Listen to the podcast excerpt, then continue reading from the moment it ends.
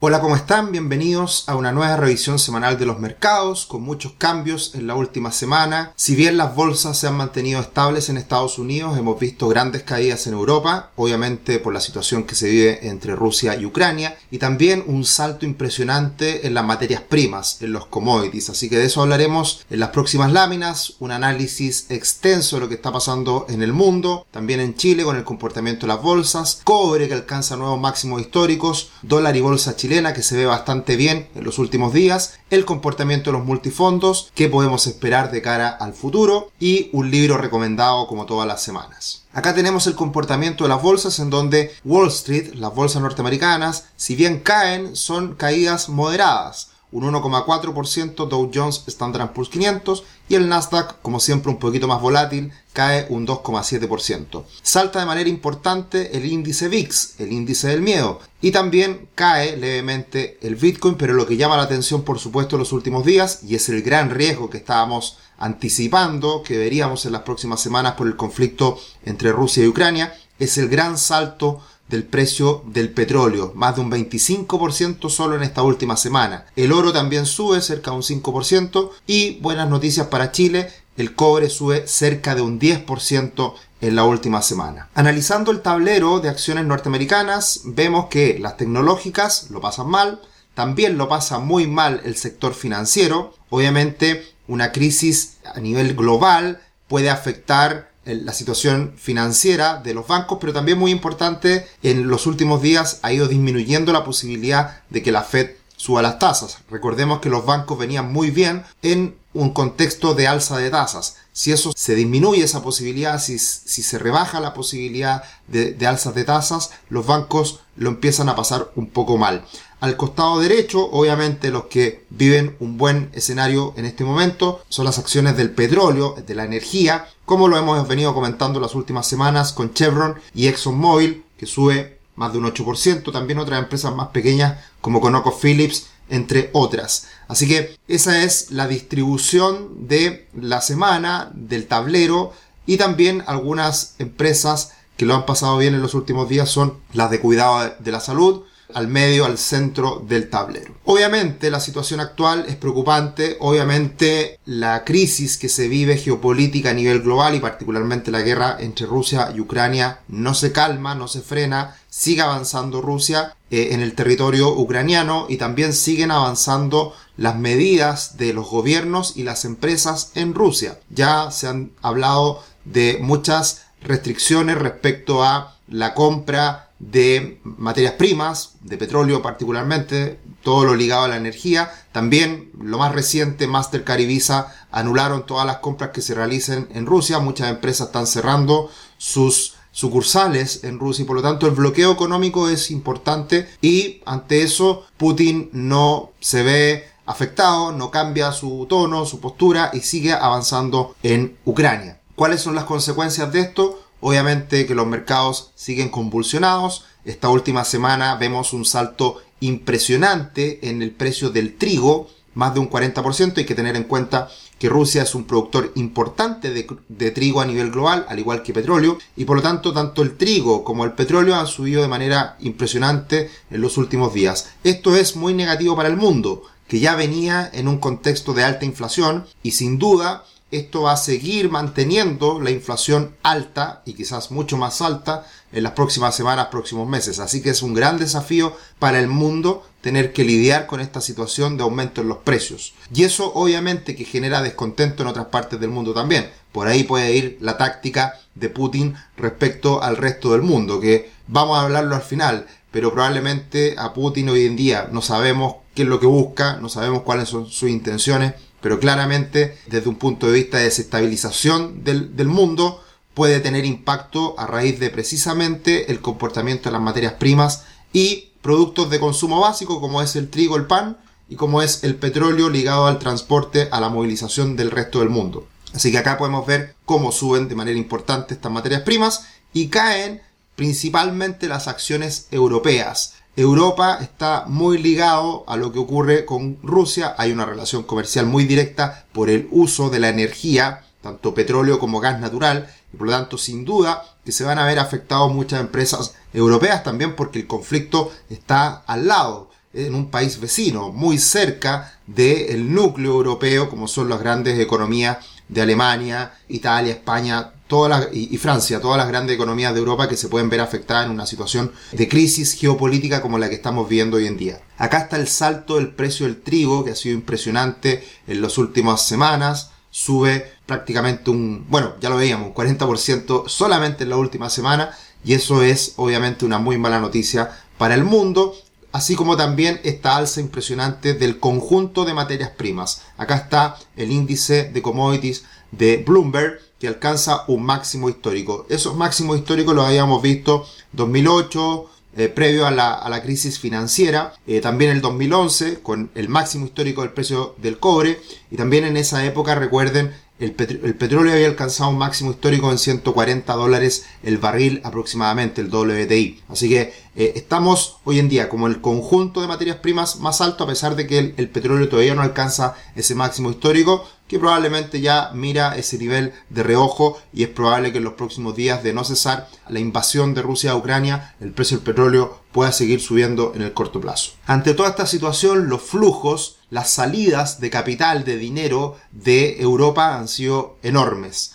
Acá podemos ver el gráfico de entradas y salidas de dinero y ha salido de manera impresionante cantidades de flujos desde Europa. Así que eso demuestra obviamente eh, la repercusión en la caída importante de las bolsas europeas. Acá tenemos una gráfica del diario 5 días, el diario Salmón de España, que muestra cómo se, han comportado las bolsas en lo que va del año.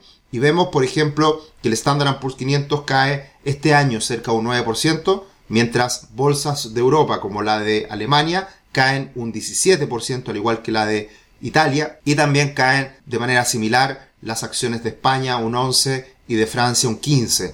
El Eurostock como un conjunto, siempre muy ligado a las grandes empresas alemanas, cae cerca de un 17% en lo que va del año. Así que se vuelve a dar esta situación que ha sido la tónica en los últimos años, en que esperamos que Europa levante, esperamos que Europa se recupere, valorizaciones muy castigadas en Europa, siendo un país desarrollado que podría haberse beneficiado por el impulso económico a nivel global, pero finalmente no ocurre. ¿Y quién sale beneficiado en los últimos años si se mantiene este 2022? Estados Unidos. Estados Unidos, a pesar de que cae, cae menos que Europa. Y por lo tanto, en el margen se sigue observando de buena forma a un Estados Unidos respecto al mundo. Y acá podemos ver la relación entre Estados Unidos y el resto del mundo, en que este año, la parte sombreada, se ve que venía cayendo y ahora en el último tramo se recupera con fuerza. Así que Estados Unidos sigue siendo los mercados que se mantienen mejor respecto al mundo. Ahora, con algunas salvedades que lo vamos a ver más adelante.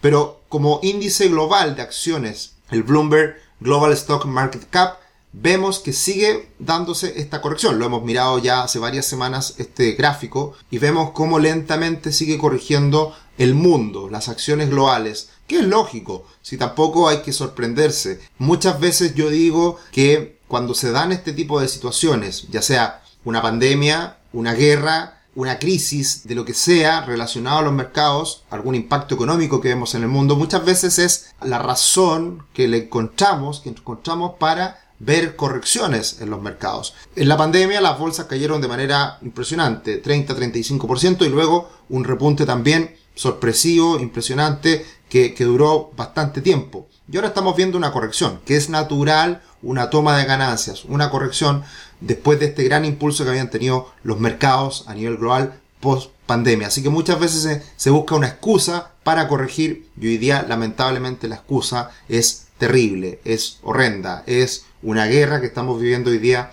entre Rusia y Ucrania y también esto asociado a la situación que vive Estados Unidos respecto al alza de tasas por la inflación que hemos estado viviendo ya en los últimos meses.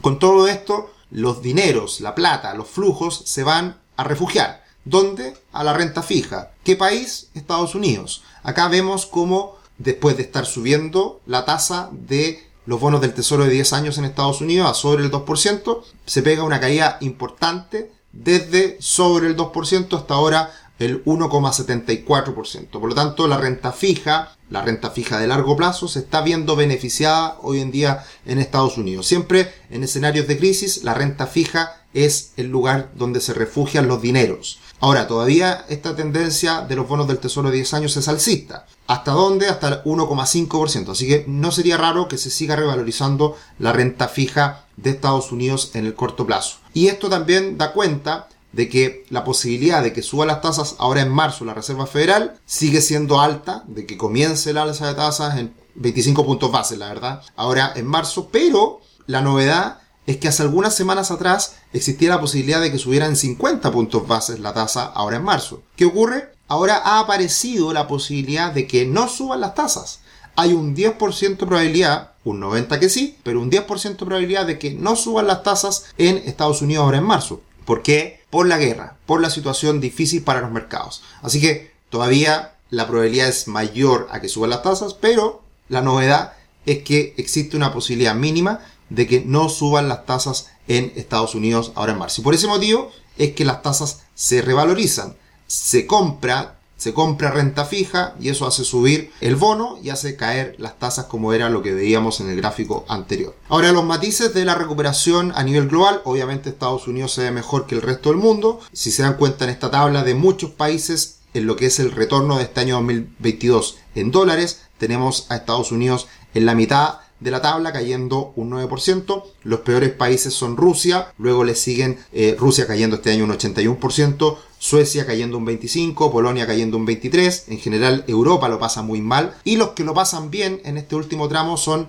Latinoamérica. ¿Quién lo diría? ¿Quién lo diría que un Perú, Brasil, Chile también Colombia, este año son las mejores bolsas del mundo. Y eso, ¿por qué? Porque estamos obviamente muy alejados de la, la, zona de conflicto y también porque somos países productores de materias primas. Y también porque estábamos muy castigados. Entonces, por ese motivo, y ya lo venimos diciendo hace ya varios meses, es que con el castigo que tenía Latinoamérica, Chile en particular, Chile muy relacionado al comportamiento del desempeño de Brasil, está siendo hoy día unos mercados que están viéndose beneficiados por esta situación que se ve a nivel global. Brasil sube este año en dólares ya un 22%, es bastante.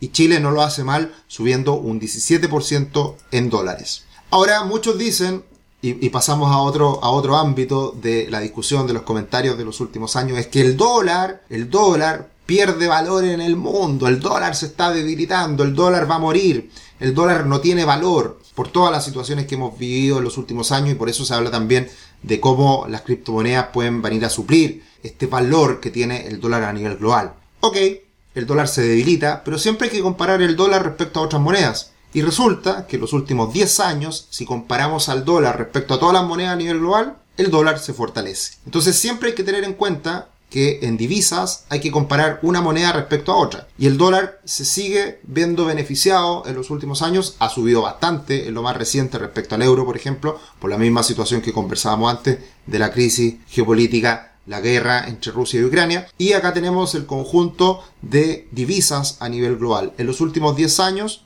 por ejemplo, el euro cae un 17% respecto al dólar. Obviamente, otras monedas como el bolívar de Venezuela cae prácticamente en su totalidad respecto al dólar. Hoy día sabemos que el bolívar venezolano no, vale prácticamente nada. Y ahí un poquito más abajo tenemos al peso argentino que ha caído un 96% respecto al dólar en los últimos 10 años y la lira turca ha caído un 87% respecto al dólar en los últimos 10 años. Y más abajito también el rublo ruso obviamente por lo, más reciente, cae un 76% respecto al dólar y más abajo también tenemos al real brasileño cayendo un 66% frente al dólar en los últimos 10 años. Eso como comentario para también poner en contexto lo que pasa a nivel global, en este caso con las divisas.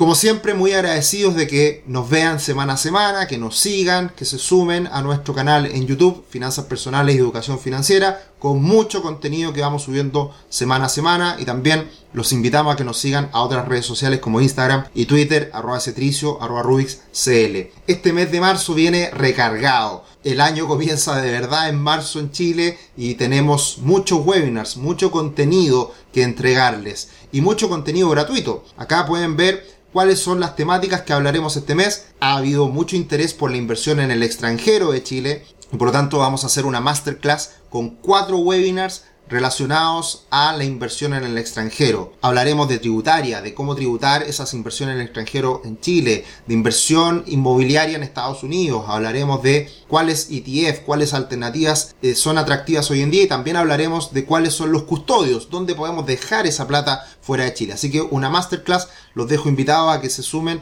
a estos eventos. Pueden ir a nuestra página web rubix.com slash eventos, ahí se inscriben en cada uno de ellos. También hablaremos más adelante sobre los tres primeros pasos para salir de tus deudas, también un mes de marzo que siempre es difícil respecto a los gastos del hogar, así que hablaremos de deudas también en este mes de marzo. Y hablaremos también hacia el final del mes sobre la operación renta que comienza en abril, así que también para los que tengan que tributar, los que tengan que pagar impuestos, muy preocupados por lo que es hacer otras cosas más allá de recibir solamente un sueldo, también importante la operación renta en este mes. ¿Qué pasó esta última semana con el cobre? Máximo histórico, se acerca a los 5 dólares la libra sube con fuerza. Obviamente hoy día el mundo deja de estar relacionado a el petróleo, a energías convencionales. Hoy día tiene que cambiar esto a una nueva matriz energética y por lo tanto la tesis de inversión asociado al cobre es que siga aumentando todas las energías no tradicionales que se potencie la energía eólica, la energía solar y todo esto va a necesitar mucho más cobre. Por lo tanto, eh, está asociado también estos cambios que estamos viendo hoy día en el mundo respecto a la mayor demanda que existirá por cobre en los próximos meses, años. Así que una muy buena noticia para Chile. Y eso naturalmente debiera pegarle al peso chileno, que ya venía subiendo el peso chileno, cayendo el dólar en las últimas semanas, por una situación de diferencial de tasas de interés, pero también el cobre debiera jugar un rol en los próximos días. Obviamente el dólar no ha caído lo suficiente eh, en las últimas semanas porque hay crisis a nivel global y ahí el dólar se fortalece, pero cuando los ánimos se calmen, esperemos eso ocurre, ocurra lo más pronto posible, el peso chileno puede seguir ganando terreno y ahí sin duda, con todo el contexto que estamos viendo hoy día, diferencial de tasas y hacia el cobre, sin duda el dólar podría seguir cayendo a niveles de 780, 760. Incluso algunos se hacen apuestas un poquito mayores, digamos, de que vaya a caer el dólar un poco más. Incluso serían muy buenas noticias para Chile, sin duda. La bolsa chilena también está viéndose beneficiada en los últimos días. Se pega una caída, eh, obviamente por la situación difícil que se vive respecto a Rusia. Llegó a, a los 4.250 puntos aproximadamente y de ahí un salto impresionante. Apoyado en empresas que le está yendo muy bien a nivel global, como Sokimich, como CAP, como Vapores. Así que esas empresas están apuntalando al IPSA y se acerca a la resistencia en 4.700 puntos. Si llega a romper esos 4.700 puntos, ya lo hemos dicho, puede venir un gran repunte para la bolsa chilena. Y haciendo referencia a Tomás Casanera, que ya nos acompaña en algunos webinars con nosotros y que sigue, seguiremos haciendo webinars con Tomás y viene también el curso Value Investing ya absolutamente cerrado, absolutamente confirmado. Viene el curso de Tomás en los próximos meses. Habla justamente de una acción que mencionamos en el último webinar, que es una de sus favoritas, CAP. Y lo que dice Tomás es que CAP en el último ejercicio, asociado a las utilidades del último ejercicio, está entregando 2.400 pesos por acción. Al día de hoy, la acción en 10.800 pesos, en el último año estaría entregando dividendos sobre el 20%. Ahora anunció un dividendo de 1.800 pesos, justo cerrando la semana. Así que solamente ese último dividendo que se paga en los próximos días es aproximadamente un dividendo del 20% respecto al valor en bolsa hoy día de la acción. Eso es invertir en valor, eso es elegir una empresa que en pandemia llegó a caer a niveles de 2.000, 2.500 pesos y solamente en un año las utilidades van a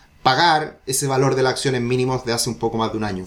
Eso es lo interesante de tener esta información, de saber qué elegir, dónde invertir y cómo empresas de este estilo han ganado muy buen dinero en el último tiempo. Pasando a comparar a Chile con Brasil, ya lo mencionábamos, Brasil se, recupera este año, sube más de un 20% en dólares y le sigue ese mismo comportamiento la bolsa de Chile, muy pegaditas, se van recuperando, van terminando con la tendencia bajista del último tiempo, así que buenas noticias para las bolsas de Latinoamérica. Pasando al comportamiento de los multifondos, la última semana es positiva, suben todos los multifondos, pero hay que tener en cuenta que no están considerados los últimos dos días de la semana que fueron malos para los mercados a nivel global. Así que es muy probable que los multifondos más riesgosos lo sigan pasando mal en el corto plazo. Y lo que hemos dicho en el último tiempo, desde esos mínimos del multifondo E, desde esos pésimos momentos que se vieron en octubre del año pasado, la recuperación ha sido impresionante el multifondo E, ha subido cerca de un 20%, ha subido mucho el multifondo E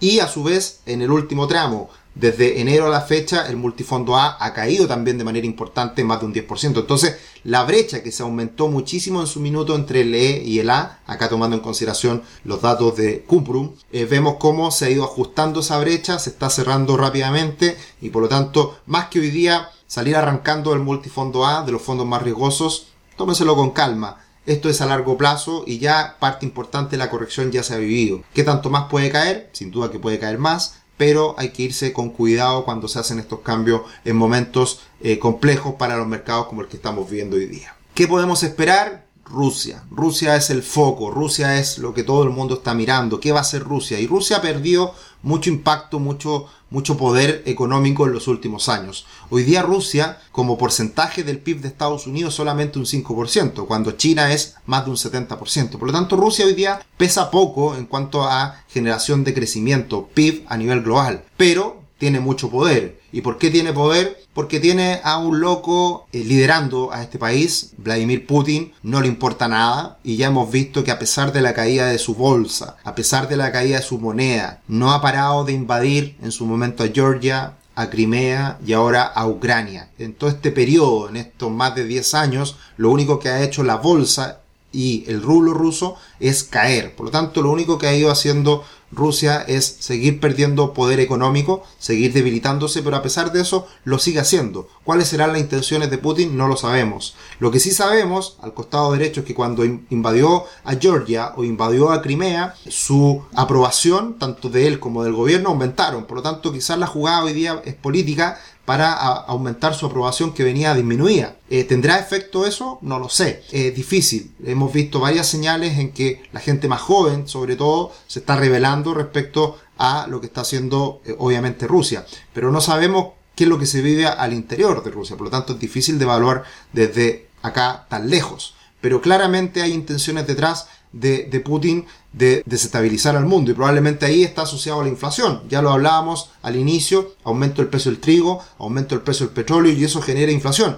Y lo que justamente Charlie Munger, el socio de Warren Buffett, hablaba hace pocos días atrás en una entrevista, es que la inflación es un tema muy serio. Se podría argumentar que es la forma en que mueren las democracias. Por lo tanto, acá se puede estar desestabilizando el mundo por este aumento de la inflación que ya venía alta y podría seguir subiendo en el corto plazo. Ahora, desde un punto de vista de los mercados, estamos hoy día en un, en un nivel de temor, en un nivel de miedo importante y eso suele ser bueno para invertir en bolsa, pero sin duda en el corto plazo puede seguir el temor, pueden seguir los vaivenes, los movimientos de la bolsa, en donde probablemente ya quedan todavía semanas de pasarlo mal en inversión en bolsa. Ahora lo que hay que tener en cuenta, y hemos hecho mucha referencia a, este instrumento, al ETF de Arca Innovation, es que ha caído más de un 60% este instrumento que subió como la espuma post pandemia. ¿Qué es lo que hay que tener en cuenta hoy día? Lo siguiente.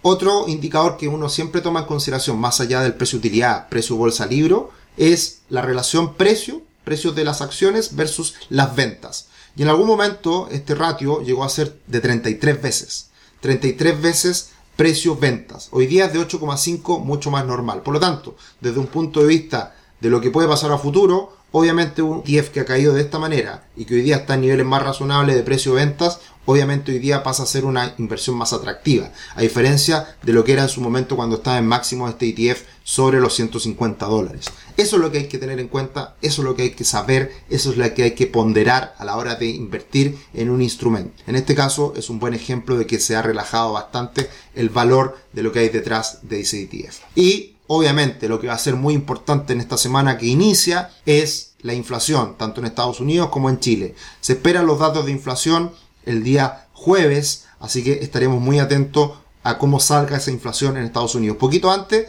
me parece que el martes saldrá la inflación en Chile, así que también estaremos muy atentos a cómo sigue evolucionando la inflación tanto en Chile como en Estados Unidos. Ya lo mencionábamos hace un rato atrás, un guiño a cómo mueren las democracias. Este es un libro que yo no he leído, lo tengo pendiente, pero es un libro interesante en donde se plantea cómo se mueren las democracias, cuáles son los riesgos. ¿Están nuestras democracias en peligro? Obviamente que sí, cuando aparece el populismo, cuando aparece algunos líderes que quieren hacer cosas que muchas veces son difíciles de cumplir. Esto se puso mucho de moda también en su momento cuando Donald Trump estaba al mando eh, de Estados Unidos y muchas de, sus declaraciones obviamente que hacían guiño a eh, este tema de cómo pueden morir las, morir las democracias. El lento y progresivo debilitamiento de instituciones esenciales, como son los sistemas jurídicos o la prensa, y la erosión global de las normas políticas tradicionales. Puede ser un libro interesante a tener en cuenta hoy en día en todo el contexto político, económico que se está viviendo a nivel global. Me extendí un poquito esta semana, mucha información, muchos cambios, muchos temas que están presentes. Espero les guste, espero les sirva y acá lo estamos acompañando y esperando semana a semana todos los domingos. Un abrazo, que estén muy bien, nos vemos, chao chao.